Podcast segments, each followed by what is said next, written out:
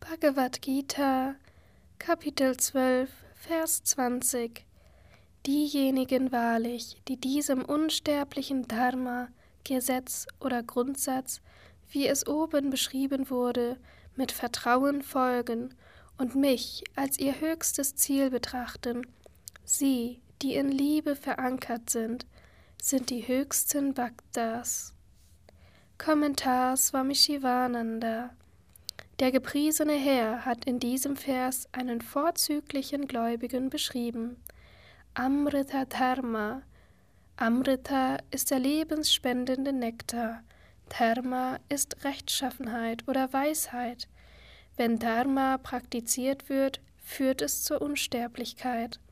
Die wahren Gläubigen betrachten mich als ihre letzte oder höchste Zuflucht. Oben meint ab Vers 13. Eine große Wahrheit, die nicht unbeachtet bleiben soll, ist, dass der Gläubige, der Weise und der Yogi alle dieselben grundlegenden Merkmale besitzen. Priyohi Jnani no Tyartam. Ich bin den Weisen über die Maße lieb. Kapitel 7, Vers 12 ist ausführlich erklärt worden und wird hier folgendermaßen abgeschlossen: Te yativa me priyaha. Sie sind mir über alle Maßen lieb.